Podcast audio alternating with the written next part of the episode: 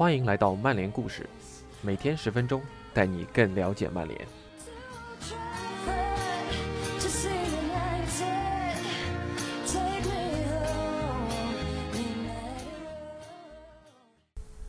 今天的曼联故事还是重建的主题。这一次的故事将和大家谈谈皇马是如何在慕尼黑空难后帮助曼联的。当时两支球队的关系远没有近几年这么糟糕，伯纳乌和巴斯比之间的友谊更是一段足坛佳话。下面是今天的故事：慕尼黑空难后，皇马是如何帮助曼联的？科林米拉。当曼联和皇马在2013年欧冠十六强成为对手时起，这场比赛就被宣传为全世界都想看的一组对抗。忘掉那些夸夸其谈和令人作呕的媒体宣传吧，这个系列赛就是票房的保证。可能巴塞罗那并不认同这一观点，但这就是世界上最大两家俱乐部之间的面对面 PK。他们都拥有足坛其他俱乐部羡慕嫉妒恨的庞大球迷基础。和巨大的吸引力，这个特别的两回合比赛见证了许多迷人的次要情节的发生。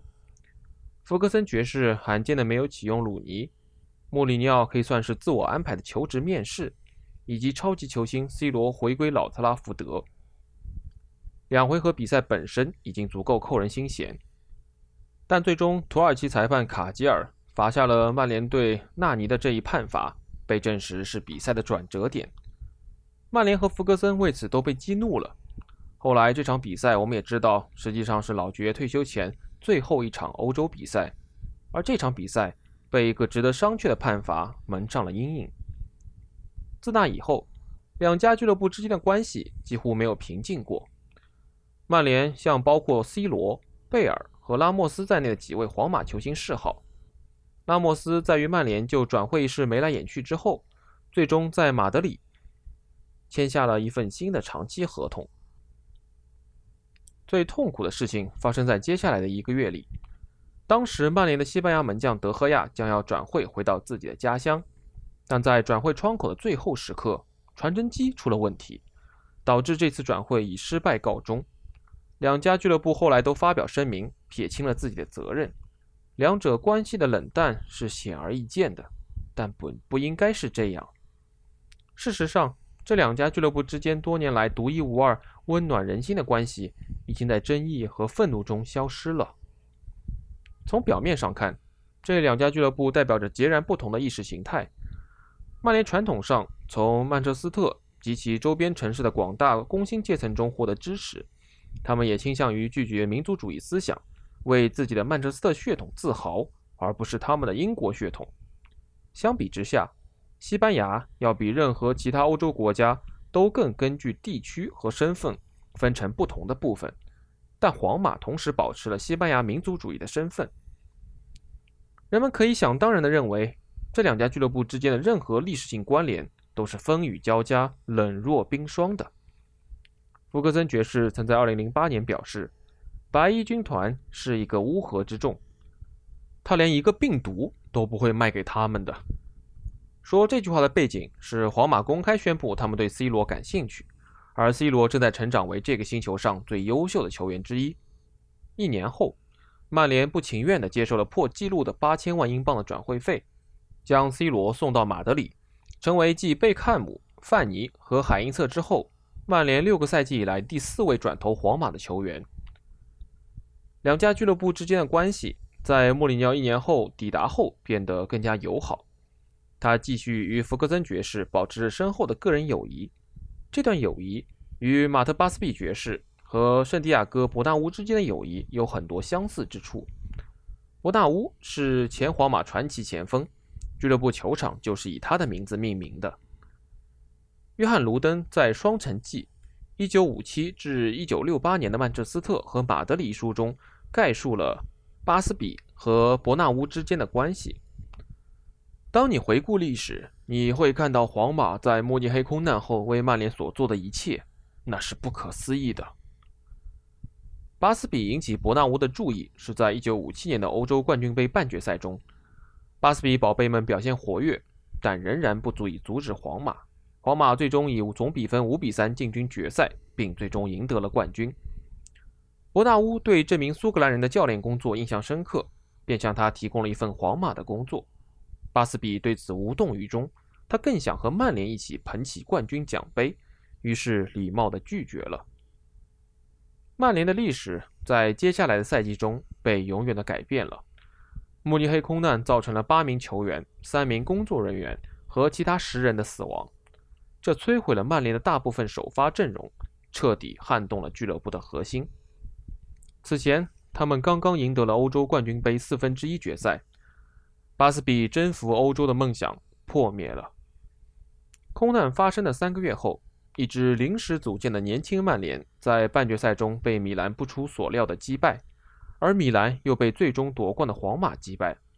皇马主席伯纳乌将奖杯献给曼联，甚至将奖杯送到了俱乐部，但被曼联拒绝了。如果说这一提议纯粹是象征性的，那么皇马也有实质性的承诺。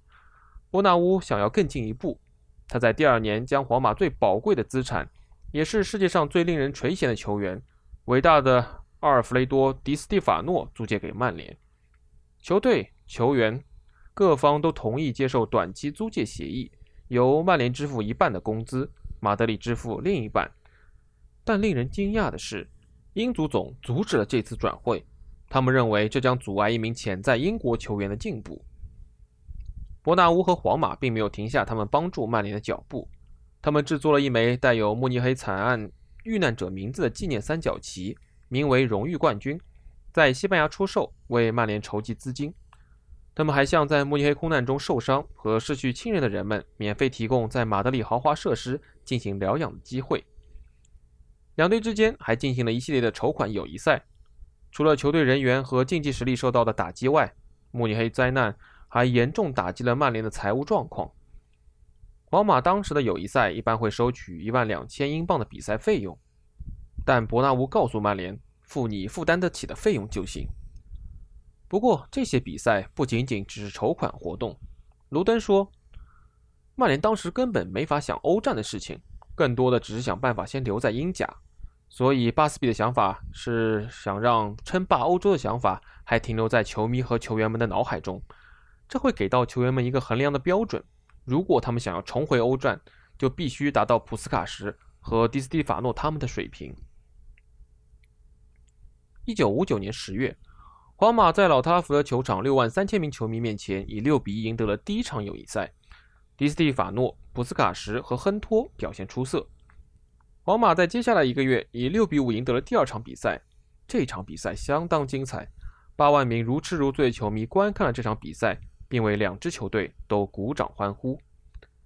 那天晚上，皇马为慕尼黑失去亲人的家庭组织了一场募捐宴会。伯纳乌在宴会上说：“巴斯比不仅是最勇敢的，而且是我在足球界遇到过的最伟大的人。”在一九六零年十月的下一场友谊赛中，普斯卡什和迪斯蒂法诺有伤，可能无法上场。伯纳乌询问巴斯比是否推迟比赛，但曼联主教练坚持说。马德里已经变得像我们的家一样。好在普斯卡什和迪斯蒂法诺还是上场了，给人们留下深刻印象，联手打造出一场经典的比赛。皇马以三比二获胜。曼联和皇马越来越接近了。在一九六一年十二月的下一场友谊赛中，他们以三比一击败了皇马。随后又在第二年的九月，在伯纳乌以二比零取胜。曼联在那个赛季赢得了足总杯。这是慕尼黑空难后他们获得的第一个奖杯。1968年欧洲冠军杯，曼联在半决赛击败皇马，杀入决赛，最终捧杯。巴斯比带领球队重建十年后，终于站上了欧洲之巅。那是一个没有商业利益驱动的世界，没有不可告人的动机，也没有什么公关营销的噱头。伯纳乌的优雅和慷慨令人钦佩，但最重要的是，他是如此真诚。这是一种永远不能被忘记的高尚行为。以上就是今天的曼联故事，感谢您的收听，我们明天再见。